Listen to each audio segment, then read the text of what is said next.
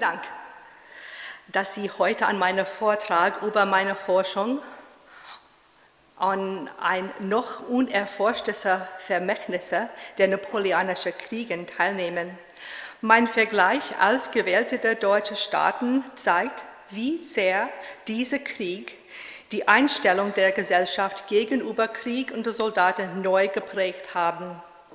In den letzten zwei Jahrzehnten haben Historiker der Napoleonischen Kriege als ausschlaggebendes Ereignisse für die Weiterentwicklungen der Kriegshandwerk und der Kriegskultur identifiziert. Viele Historiker betrachten diese Kriege als den ersten modernen und zwar einige auch ersten totalen Krieg. Der langjährige Konflikt spielte eine umgestaltende Rolle innerhalb der deutschen Staaten, als das Heilige Römische Reich mit erweiternden Königreiche und territorialen, äh, Territorialstaaten ersetzt wurde. Die napoleonischen Kriege waren für die Bewohner der deutschen Staaten mit traumatischen Erfahrungen, aber auch mit neuen Möglichkeiten verbunden. Dennoch gibt es überraschende wenig Studien darüber, wie die über zwei Jahrzehnte dauernde Konflikt das Militär und die Zivilgesellschaft verändert hat. Meine Untersuchung zeigt, wie unterschiedlich die Soldatenhandwerk in Öffentlichkeit wahrgenommen würde. Meine Untersuchung lässt zudem die komplexen Mechanismen, Mechanismen erkennen, die, denen die Kriegserfahrungen eine Militarisierung der Gesellschaft in Frage stellte, während sie paradoxerweise die symbolische, äh, symbolische Bedeutung des Militärs in öffentlichen Rituellen unterstreichen. In den letzten zwei Jahrhunderten haben Historiker die napoleonischen Kriege verherrlicht und romantisiert. Einige Historiker haben diese Kriege, vor allem die Befreiungskriege, als Antriebskraft für die nationale Vereinigung sechs Jahrhunderte später angesehen, während andere behaupten, dass einige giftigen Militarismus erzeugt haben, der als eine Voraussetzung des deutschen Faschismus gedient hat. Die Deutschen des 19. Jahrhunderts darunter Kriegsverehrte und Witwen, Flüchtlinge, Vertreibende und Veteraninnen, verstanden die Kosten des Krieges und einige erhoben lautstark ihre Stimme dagegen. Heute möchte ich die bleibende Wahrnehmung der Kriegserfahrungen nach der letzten Schlacht von Waterloo nachsehen, nachsehen. Tatsächlich betrachte ich die Jahre zwischen 1814 und 1840 als eine Nachkriegszeit, eine Zeit, die neue Erkenntnisse darüber liefert, wie dieser Krieg die deutsche Gesellschaft lang, lange nach dem, dem Ende des Kampfes beeinflusst haben. Ich erkunde, wie dieser jahrzehntelange Konflikt die moderne Militärkultur und die Zivilgesellschaft nach der napoleonischen Herrschaft veränderte. Meine Forschung zeigt eine wachsende, energetische und gespaltete deutsche Öffentlichkeit, die die Rolle der Militarisierung in der Gesellschaft diskutierte. Die Deutschen sprachen und schreiben viel über die bleibenden Konflikte des Krieges und griffen gleichermaßen gleichermaßen auf Kriegserzählungen von Not und Sieg zurück. Diese Nachkriegsdiskussionen zeigen eine entscheidende, moderne und mehrdeutige Antwort auf Soldaten und Veteranen nach dem Krieg. Quellen vermitteln offen Feindlichkeit, Feindlichkeit, ähm, Feindseligkeit gegenüber dem Krieg und seine Schrecken traumatische Erinnerung an die militärische Besetzung und den wirtschaftlichen Niedergang, eine öffentliche Abnehmung gegen den Wehrpflicht und den Staat, staatlichen Widerstand Veteranen und ihre Angehörigen nach dem Konflikt zu unterstützen. Es ist wichtig, sich an die Länge, Intensität und Gewalt der napoleonischen Kriege zu erinnern, wie hier in der Schlacht von Leipzig dargestellt. Für die Zeitgenossen Deutsche waren sie beeindruckend, tödlich und in Bezug auf Leben und Material äußerst kostspielig. Aufgrund der Ausübung der Wehrpflicht nach 1806 waren die Kriege auch zunehmende Volkskriege. Als die Wehrpflicht die Armeen erweiterte, wurden die Kriegserfahrungen der Soldaten umgewandelt. Auf der einen Seite wurden die Beziehungen zwischen der Zivilgesellschaft und dem Militär stärker. Auf der anderen Seite erlebten die Armeen eine höhere Anzahl von, an Toten und längere Feldzüge. Kriegserfahrungen bedeuten mehr als nur Kampf und seine entsetzlichen Folgen. Und es ist wichtig, voll die Zivilkriegsbelastungen anzuerkennen. Schwächelnde Volkswirtschaften, andauerndes Rekurrieren und Einquartierung, Einquartierung Angabe und erhöhte Steuern, Arbeitsverflechtungen für das französische Militär, Epidemie und schlimmer noch, die Verlust eines Vaters, Bruders oder Sohns durch Wehrpflicht oder Substitution. In der Erinnerung dominierten die Schlachten von Jena und Leipzig und der katastrophal Russlands Feldzug. Hier ist noch ein Bild von, von, ein, von Rek, Rek, ähm, Rekurrierung. Ich behaupte, es ist genauso wichtig, sich an die Folgen der Kontinentalsperre, der militärischen Besetzungen, der französischen Beschlagnahmungen, der Steuern und der seellosen Soldaten zu erinnern, die durch Dörfer marschierten und Felder und Städte verwüsteten. Heute werde ich zwei Beispiele aus meiner Arbeit präsentieren, um die fortdauernde Beleg für das Kriegstrauma in der deutschen Gesellschaft zu zeigen. Zuerst werde ich die Reaktion auf die Militärreform in den Hansestädten erörtern und dann Beispiele von Visual Kultur präsentieren, die die Erinnerung des Elends, das diese Kriege im Jahre später erzeugten, dokumentierten. Im Gegensatz zu der traditionellen Meinungen, dass die Jahrzehnte nach dem Konflikt von allgemeiner Unterdrückung gekennzeichnet waren und so hartkneckende Idee, dass die Deutschen die napoleonischen Kriege romantisieren, was eine Bereitschaft für Führung zukünftiger Kriege erzeugte, werden meine Beispiele zeigen, dass es keine einzige verehrende Interpretation des Krieges gab. Anstatt den Konflikt einfach zu verherrlichen, wird mein Vortrag den Krieg als Ort der Brutalität und des Leidens für Soldaten und Zivilisten darstellen. Meine Forschung untersucht eine Auswahl der 38 souveränen Staaten im Deutschen Bund um ein besseres Verständnis von Mitteleuropa zu bieten, als die traditionelle Darstellung des monarchischen Preußen als die typische Erfahrung der Deutschen in den, Jahr, in den Jahrhundert, Jahrzehnten nach dem Krieg leistet. Mein erstes Beispiel heute zeigt die Hansestädte um eine wachsende, starke und geteilte Öffentlichkeit darzustellen, die die Rolle der Militarisierung in der Gesellschaft diskutierte. Wie in Hamburg als auch woanders sprachen und schreiben die Deutschen viel über die bleibenden Folgen des Krieges nach 1815 und griffen gleichermaßen auf Kriegserzählungen von Not und Sieg zurück. Die Hansestädte, die seit 1806 besetzt und Ende 1810 dem Napoleonischen Reich bei, beigefügt wurden, enttrugen schwere Zeiten durch die Einquartierung ausländischer Truppen und erzwungene Vorsorge der militärischen Expansion Napoleons.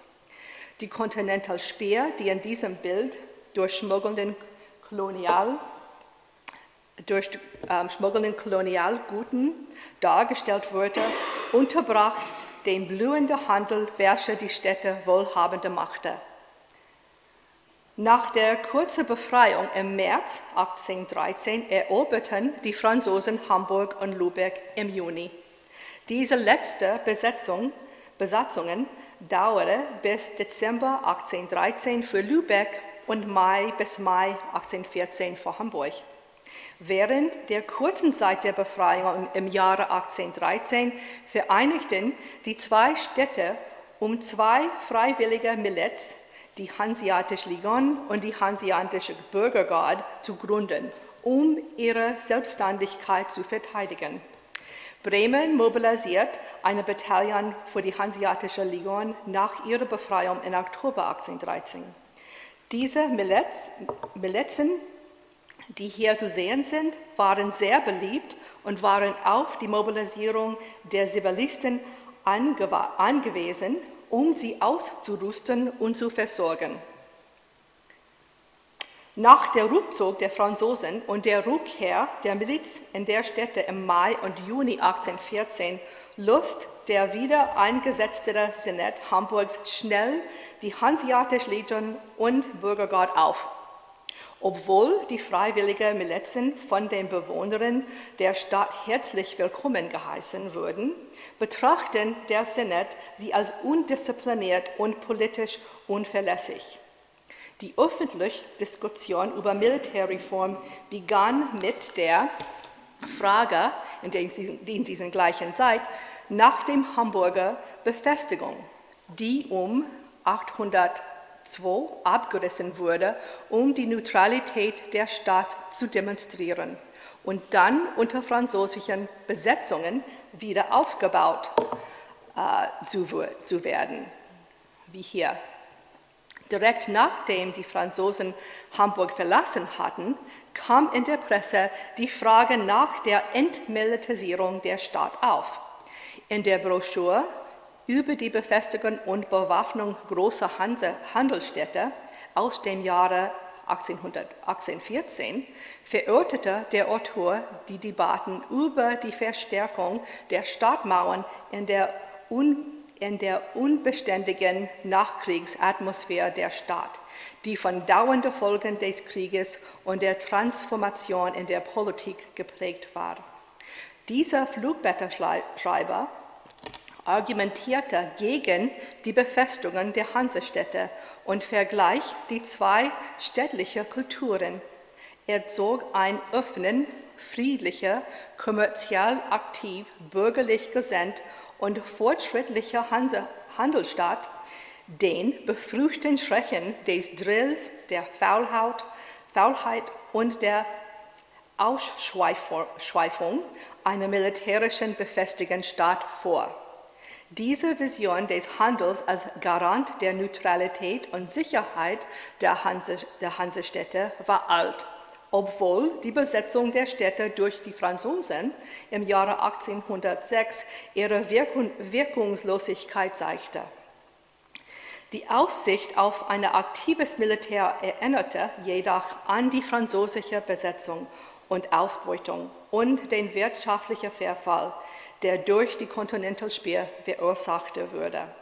Mitglieder der Hamburger Senats betrachten eine Handelsstadt als nicht vereinbar mit der Befestigung.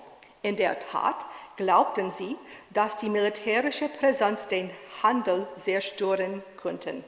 Wohlstand könnte nur eine Entmilitarisierung Umgebung stattfinden.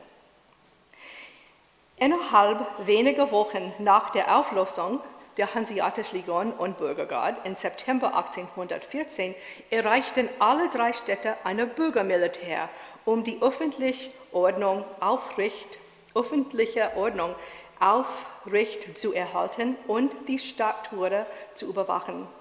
Das Bürgermilitär, das hier Jahrzehnte später mehr als Polizei als eine Militäreinheit dargestellt wurde, wurde in den Nachkriegsjahren zu einer Quelle von öffentlichen Debatten über die Natur der Bürgersoldaten in den republikanischen Stadtstaaten. Laut der Wehrordnung und Kriegsverfassung des Bundes von 1821 musste außerdem jeder Staat einen Teil ihrer Bevölkerung zur Bildung eine, eines Kontingents beisteuern. Junge Männer im Alter von 20 bis 25 Jahre sollten in den Kontingent für maximal drei Jahre dienen. Beide militäre Einheiten wurde zum Diskussionsthema, da einige Bürger für eine fortschrittliche Militärreform waren, während andere versuchten, die beruflichen Lebensgründen und die bürgerlichen Kultur vor übermäßigen militärischen Aufgaben zu schützen. Gegner einer lokal stehenden Armee dagegen sahen in einer Militärpräsenz im Friedenszeiten keinen positiven Zweck. Sie unterschieden zwischen einem freiwilligen Kampf für die Staat und Familien, so wie in 1813 getan wurde, und einen Militärdienst in Friedensseite, der unnötig und kostspielig scheint.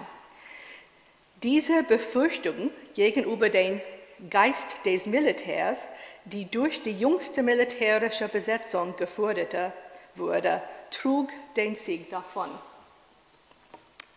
Die öffentliche Diskussion über, die, über eine Militärreform verdeutlichen, inwieweit Kriegserfahrungen zum gesellschaftlichen Diskurs über die zukünftige Sicherheit und innere Ordnung der Stadt beigetragen haben.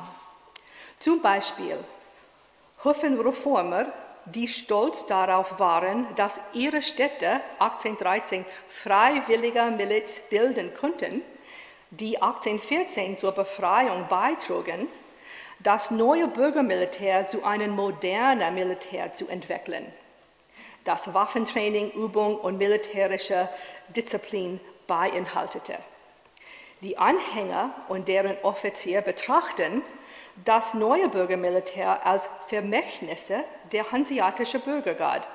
David Christopher Mettlerkamp, ein ehemaliger Kommandeur der gerade aufgelösten hanseatischen Bürgergarde, trat vor einen standardisierten Militärdienst ein, der auf Disziplin, Disziplin und Übungen für alle jungen Männer der Stadt ab dem 16. Lebensjahr ausgerichtet war.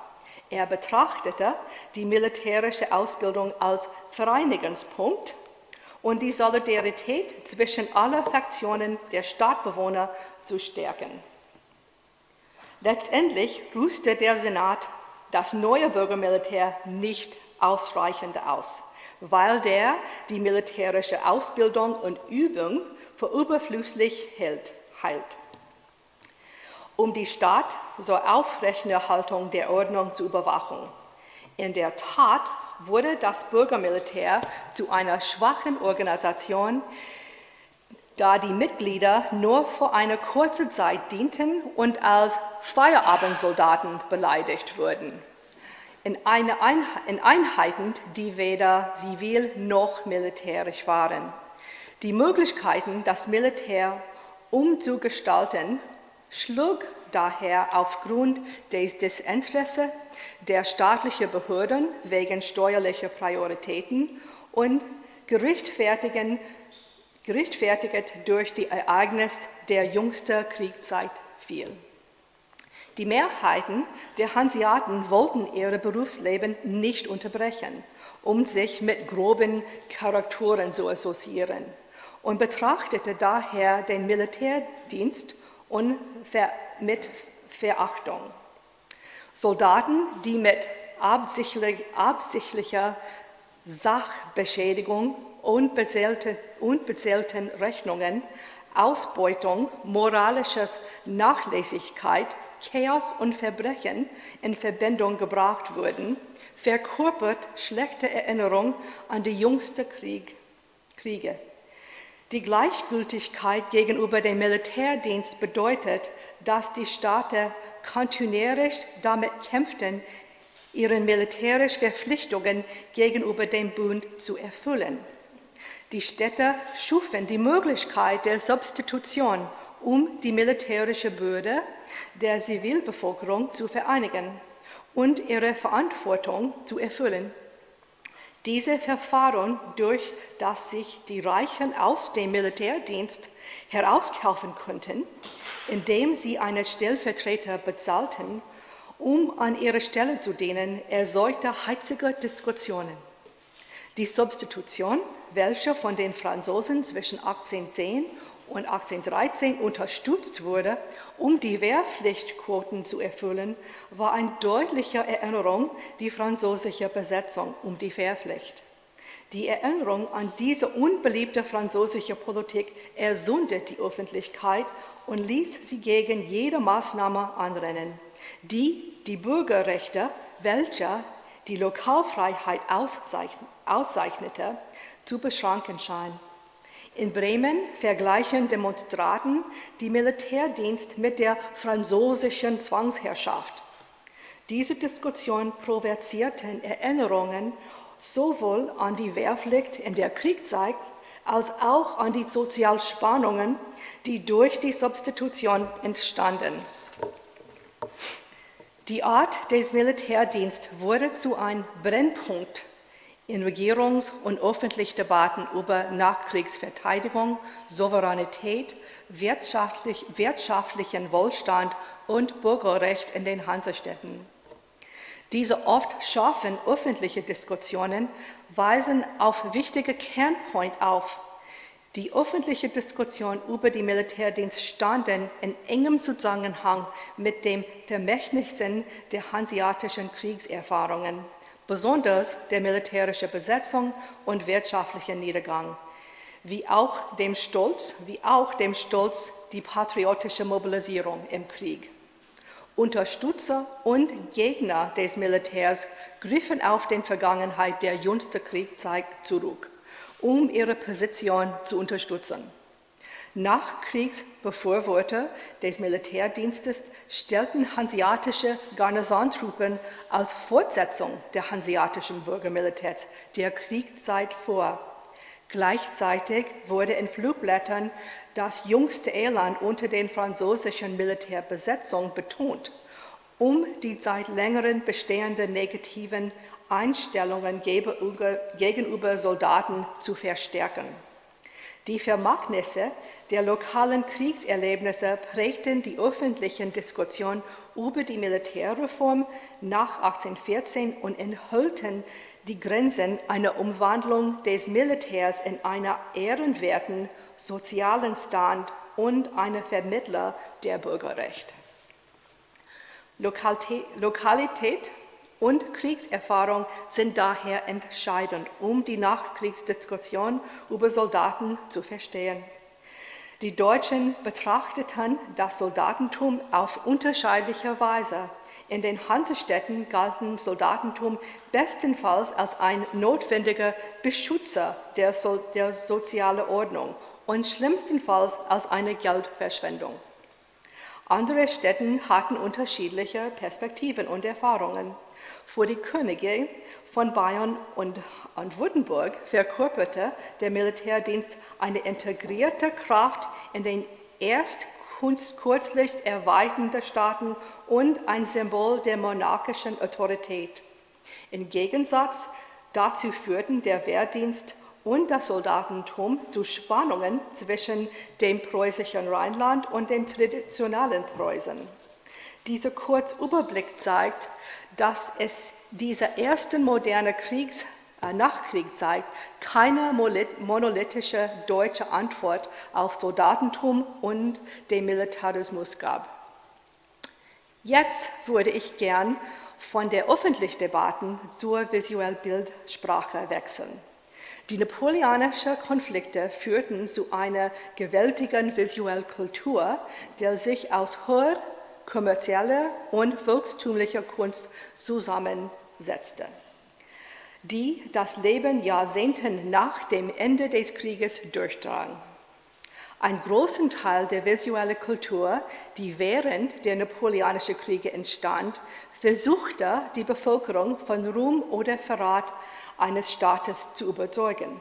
Napoleon hat Künstler erfolgreich in Regierungspropagandist verwandelt. In einem Versuch, die anhaltende politische Kontroversen und Uneinigkeiten in der Kunst nach der Revolution zu unterbinden, beschränkten Bonaparte alle Gemälde auf einen offiziellen Standpunkt. Dies bedeutet, dass Kunst Napoleons militärisches und Zivilführung und Erfolg aufrechterhalten sollte. Zum Beispiel hat die napoleonische Geschichtsmalerei des Krieges, die durch Werke wie Jean-Baptiste Debrés Gemälde hier Honneur au Courage Malheur hier von 1806 veranschaulicht wurde, regelmäßig die Gewalt ausgelegt, indem sich die Tötung, die, Not, die einer notwendig im Krieg war, vorübergehend und raumlich außerhalb des Bildrahmens befand. Außerdem verlangten die Prioritäten der napoleonischen Propaganda, wie das Debrés Gemälde wieder zeigt, die Person Kaiser zu, des, des Kaisers zu feiern, indem es versucht, seine Verbundenheit mit dem Schicksal der unteren Ränge der Armee und seine Sorge um Kriegsverletzten und, Kriegsgefangenen zu demonstrieren. Diese Gemälde zeigen die Zwangsläufigkeit des französischen Sieges und verherrlichen den Kaiser. Die anonyme Korrektur der Universalmonarch von 1817 zeigt, dass die gegen napoleonische Gerichte Kriegspropaganda in den deutschen Staaten das oben beschreibende Muster umkehrte. In der Karikatur bleibt Napoleon in der Mitte. Aber anstatt der Mut seiner Soldaten zu begrüßen und Mitgefühl vor ihrer Notlage auszudrücken, sitzt er auf einem Thron von Totkopfen, die die Namen seiner berühmten Opfer tragen. Sein Königreich besteht aus gestohlenen Güten im Vordergrund und brennenden Städten im Hintergrund, während seine Soldaten nach Medaillen schreien. Das Idol der Franzosen, eine enorme deutsche Kopie aus dem Jahre 1815 eines Druck von Thomas Rawlinson, stellt Napoleon wieder in die Mitte oben auf abgetrennten Kopfen umgeben von den Schrecken des Krieges. Tote und Verwundete liegen im Vordergrund, unter ihnen ihre Körper eines Soldaten und der abgetrennte Kopf. Im Hintergrund brennen englische Waren, eine Erinnerung an Napoleons Handelskrieg, der in ganz Mitteleuropa unermessliche Elend ärgert. Im Gegensatz zu Debrés verdrängter Gewalt und der feierlichen Überholung Napoleons betonen diese Bilder Bonapartes Gleichgültigkeit gegenüber dem Leid der Europäer unter seiner Herrschaft, genauso wie jener Franzosen, die sterben, um sein Reich und seine Macht zu erweitern. Karikaturen von Napoleon wie diese breiteten sich in letzten Jahren des Krieges stark aus und betonen seine Brutalität in visueller Hinsicht diese Drucke repräsentieren die deutsche Kriegspropaganda, die davor bestimmt war, große Teil der Bevölkerung zu Kampf gegen Bonaparte und die Franzosen zu motivieren. In einem Zeitalter, wo der Fotografie bitten, in einem Zeitalter vor der Fotografie bitten Skizzen und Skizzenbücher von nicht ausgebildeten und ausgebildeten Künstlern die einzige relativ unmittelbare visuelle Einblick in die Brutalität der Krieg. Ich möchte die Arbeiten von drei Künstlern vorstellen, die den Kampf in den Schlagfeld erlebt, aufgezeichnet und vermittelt haben. Christian von Martens, Albrecht Adam und Peter von Hess. Ihre Arbeit ist von Bedeutung von ihrer Darstellung der Kriege und ihrer Weiterverbreitungen im Deutschen Bund, im Deutschen Bund. Christian Martens, hier in einem Selbstporträt zu sehen, trat 1811 in den Königreich Württemberg in den Militärdienst ein, was damals ein Mitglied des Rheinbundes und ein Verbunter Napoleons war. Kurz nach dem Einmarsch in Russland wurde Martins zum Leutnant befördert. Nachdem kämpfte Martins in den antinapoleonischen Kriegen 1814 und 15 als Oberleutnant und setzte, sich, setzte seinen Militärdienst nach den Kriegen bis 1853 fort. Martins dokumentierten einen russischen Angriff auf seine Einheit die, die nach ihrem katastrophalen Rückzug aus Russland im Oktober 1812 in Überfall bei Borosek. Im Gegensatz zu Debrets Bilder von der heldenhaften napoleonischen Kriegsführung ist der Kaiser nirgends zu sehen. Und Männer sterben willkürlich, während sie von, von Feind in einer chaotischen Field vor dem brennenden Staat überrannt werden. Sein Bild Rückzug, aus, Rückzug bei Tolochen von November 18, 1812 zeigt eine lange Soldatenkolonne der Grand Armee, die über eine verschnittene, von blattlosen und bedrohenden Bäumen einsammelte Landschaft entlang zog. Während sie gehen, hinterlassen sie einen kaputten Wagen und die leblosen und nackten Körper ihrer Kameraden, die versteuert auf dem Boden liegen, nachdem ihre Kleidung, um sich zu warmen, gesammelt haben. Im mittleren Bereich sitzt ein Soldat, der scheinbar zu schwach ist, um fortzufahren und der darauf wartet zu sterben. Ein Artillerieoffizier beschreibt später die Erfahrungen seiner Memoir wie Martens in sein Aquell. Die Armee schleppte sich so vorwärts und steuert die Straße mit ihren Toten, ihren Sterbenden und ihren Wahnsinnigen.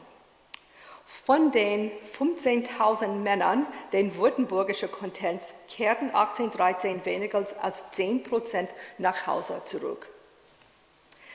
Der aus Schwabinger, Nord, schwabischen Nordlingen stammende Albert, Albrecht Adams malt 1800 zum ersten Mal französischen Soldaten und schloss sich 1809 diesen Armee gegen Österreich an, als er Prinz Eugene de Beauharnais der Stiefsohn Napoleons und Vizkönig von Italien traf.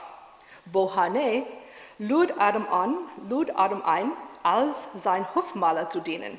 1812 äh, schloss sich Adam den Prinzen während des Russlandsfeldzugs an und bezog sich später auf seine zeitgenössischen Skizzen, um während einer langen Marsch nach Moskau dieses Selbstporträt in einer Vierlage zu erschaffen.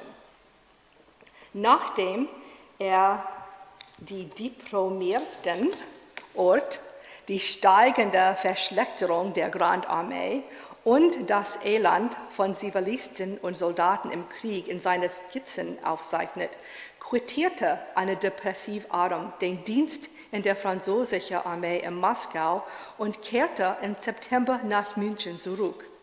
Für seine Arbeit, vor allem Schlachtszene, fand Adam nach 1815 viele Förderer des Hofs, darunter der bayerische König und die Familien Wrede, Turnen-Taxig und Metternich.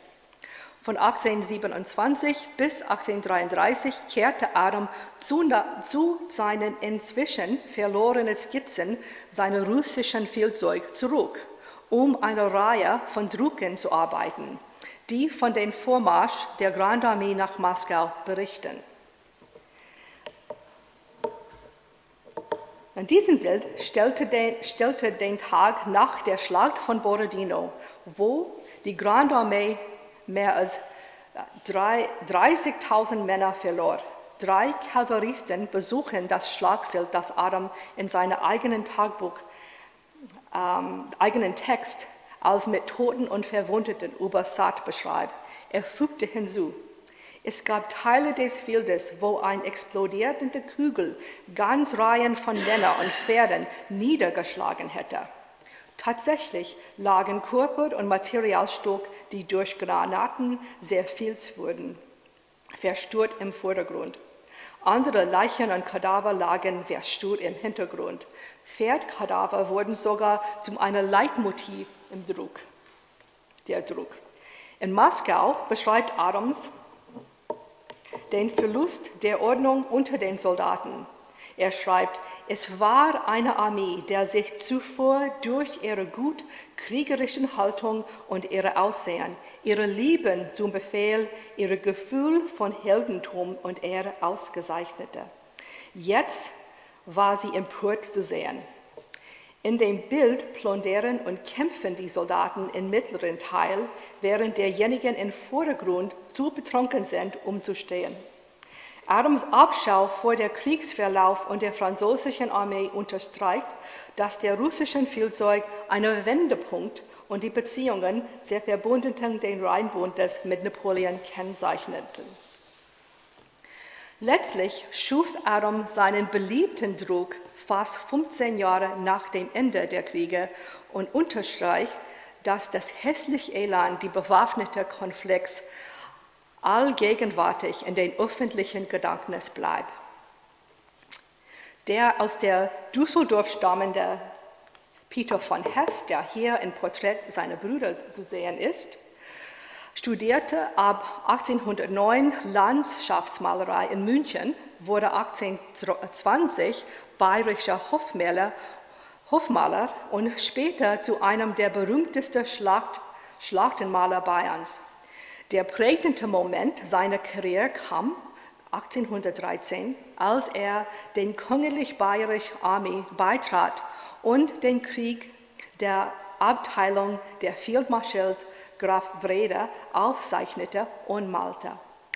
Er erlebte die Schlacht von Hanau, schloss sich Werde im Feldzeug nach Frankreich an und blieb als Unterleutnant in Paris als Teil der Besetzungsmacht. Während seines Dienstes skizziere er Soldaten, Offiziere und Ansichten von französischen Städten, die er in einem begleitenden Tagebuch beschreibt. Zum Beispiel sagte er irgendwann zwischen 1813 und 15 den schlafenden österreichischen Infanterist, der so tief schlaft, dass er tot scheint. Nach dem Krieg, Krieg schreibt er Aufsätze und Schufgemälde, von denen sich viele auf die Gewaltigkeit zeigen Zivilisten und Soldaten bezogen, welche auf seine Skizzen und militärische Erfahrung beruhen. Das Bild Dornkasaken umrumpeln ein französisches Dorf von 1818 zeigt zwei Kosaken, die die französische Linie überschreiten haben und Zivilisten in einer Dorfstraße überraschen und niedertreten. Soldaten fallen verwundet im Hintergrund und ein Zivilisten kollabiert mit dem Gesicht nach unten im Vordergrund. Hess bereift sich auf seine Kriegserfahrungen, um Schlachten zu malen, die er nicht wie der, äh, die er nicht wie der Schlacht bei Leipzig erlebte. Seine Heran, Herangehensweise war es, sich konsequent auf das kleinste Detail und informelle Darstellung von Zusammenhang kämpfender Soldaten und Offizieren zu konzentrieren, welcher das neue Natur der napoleonischen Kriege, Kriege als Kriege der Menschen zeigt. Im Gegensatz zu Debrés Bild, das Napoleon und seinen Stab von seinen Soldaten unterscheidet, sind die Offiziere, Soldaten und Zivilisten auf Hesses Bild nicht zu unterscheiden, was man in der Mitte um die Kanonen hierum deutlich sehen kann, womit er die Geschichte der Schlacht in anekdotischen Bildern erzählt.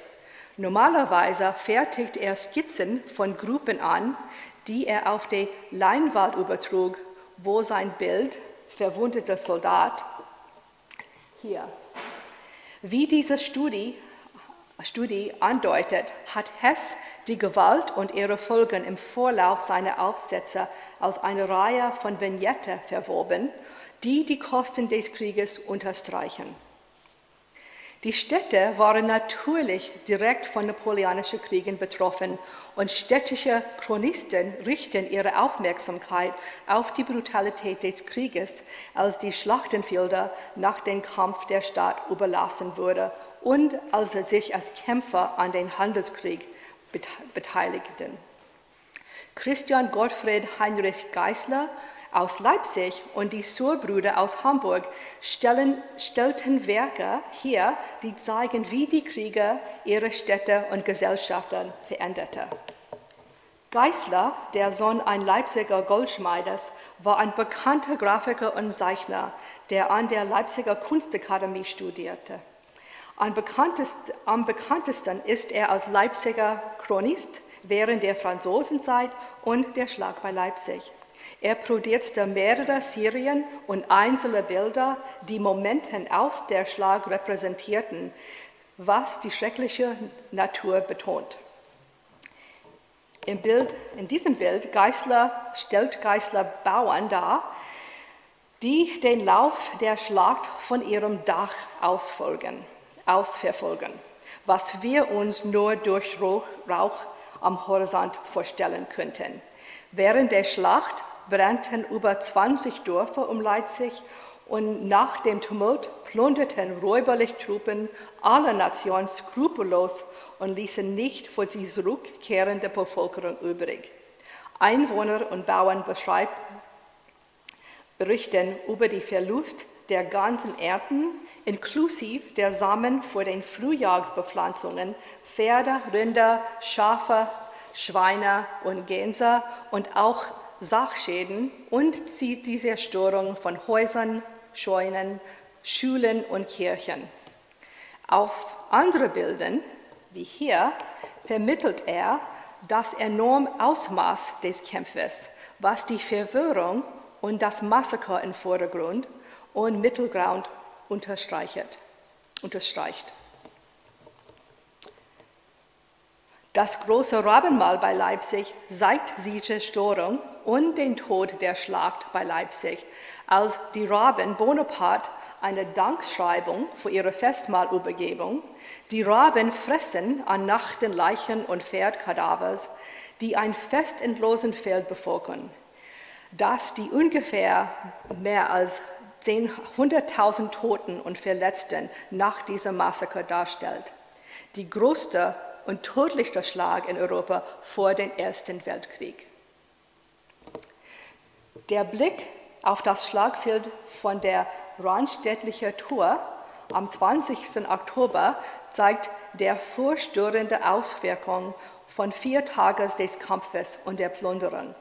In der Mitte ist eine Maßengrabe voller nackter Leichen, das, perspektivisch bis zur Stadtmauer im Hintergrund zurückgeht. Weitere Leichen und Pferdkadaver liegen auf dem Boden.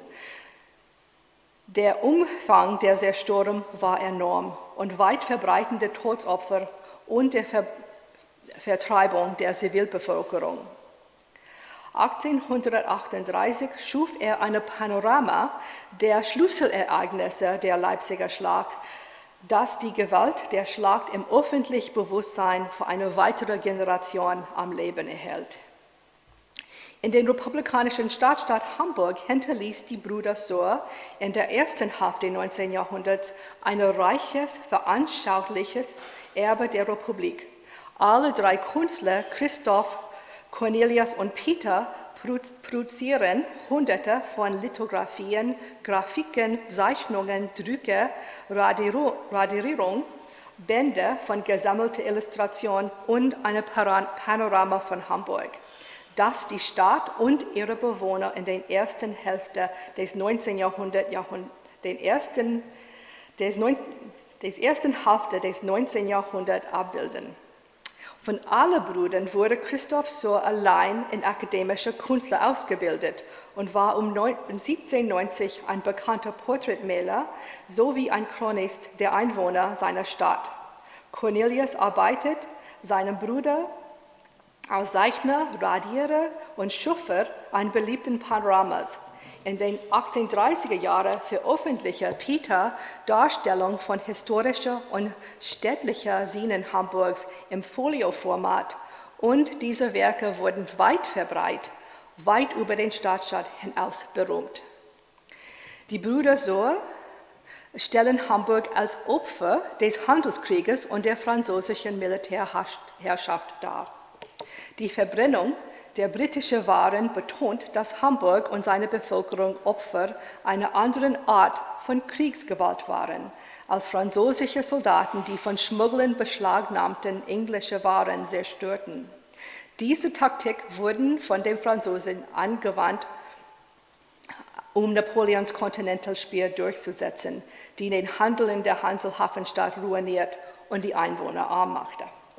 Eine Transport zeigte die Vertreibungen, Vertreibung von über 22.000 der ärmsten und schwächsten Bewohner Hamburgs ohne Vorsorgen aus der Stadt, als sich die französische Besatz, Besatzungsarmee auf eine Belagerung vorbereitete.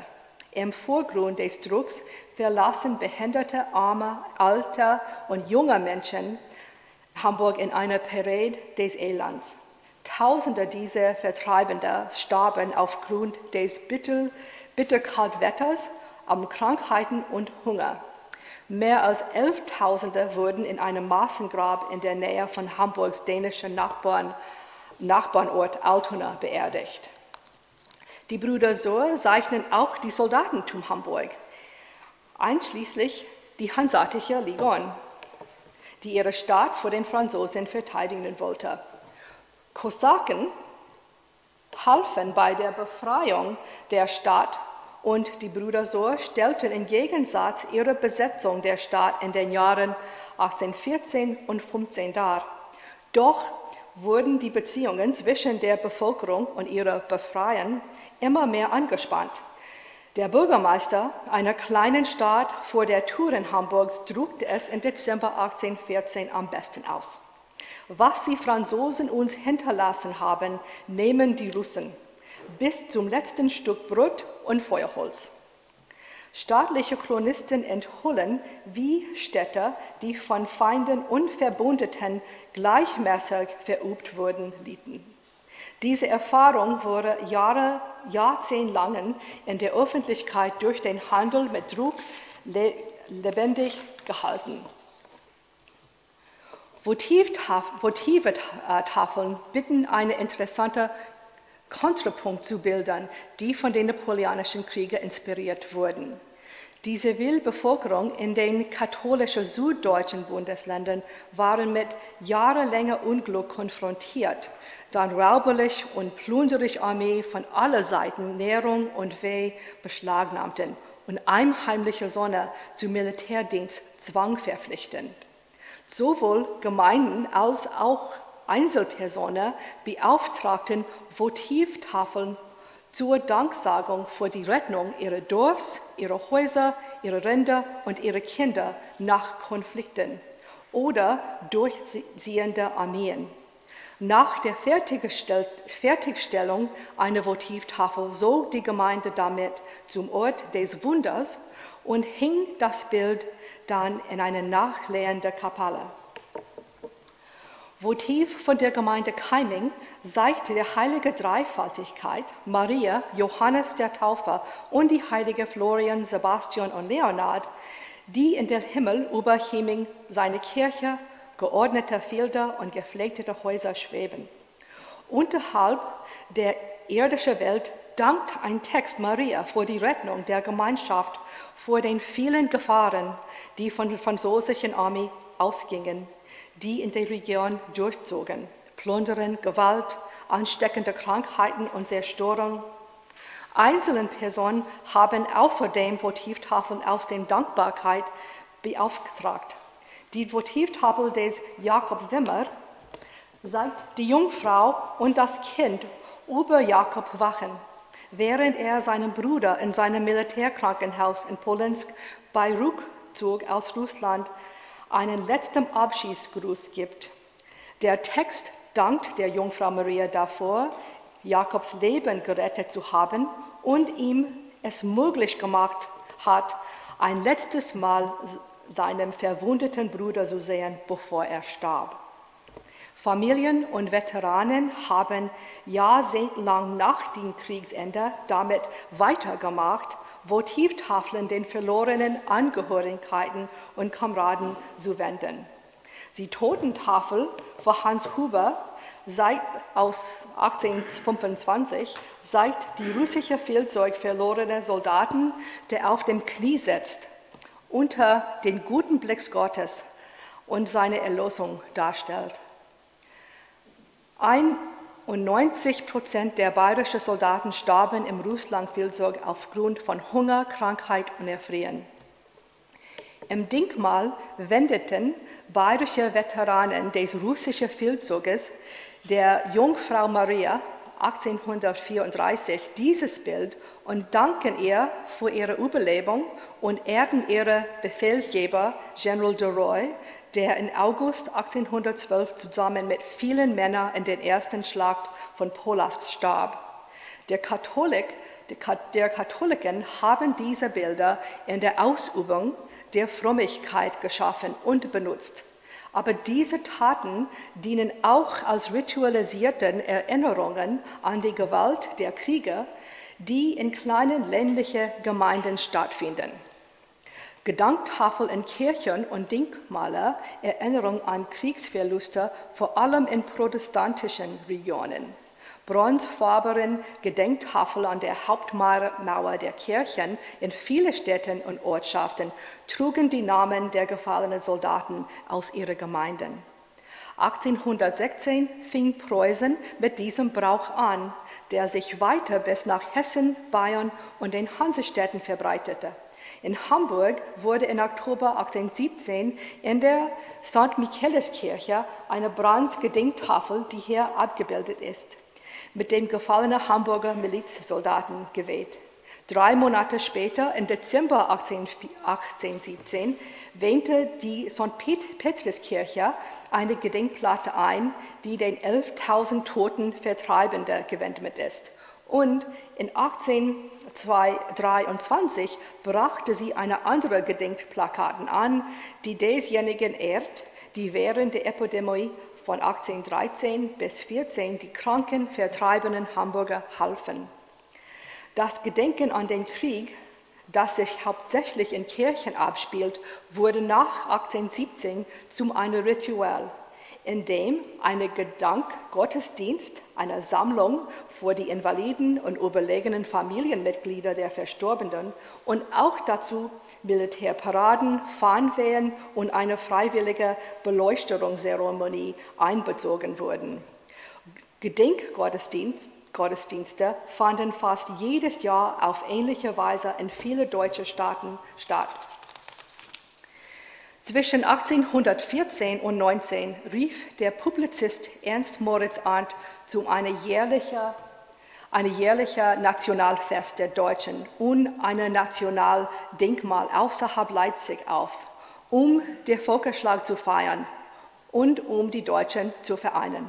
Obwohl die Idee eines Nationaldenkmals bis 1817 in die Presse lebhaft diskutiert erzeugte, planten und erreichten die Staaten und Städte letztlich ihre eigenen Monumenten, die sich an dynastische, staatliche oder bürgerliche, bürgerliche Zugehörigkeit orientierten.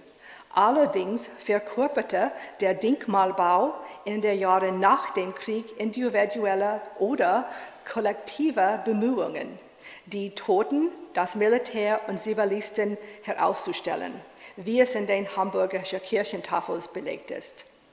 Anlässlich des ersten Kriegesjahres, den, Tod, den todlichen Schlag von 1813, versammelten sich Dorfbewohner und Stadtbewohner in Leipzig, um die Ereignis zu gedenken, indem sie das erste Kriegsdenkmal erreichten.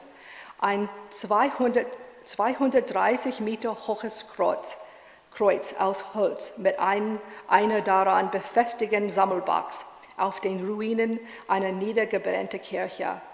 Danach kennzeichnet Gedanktafel und Steinen wichtiger Moment der Schlacht und Massengrabe in der Stadtumgebung.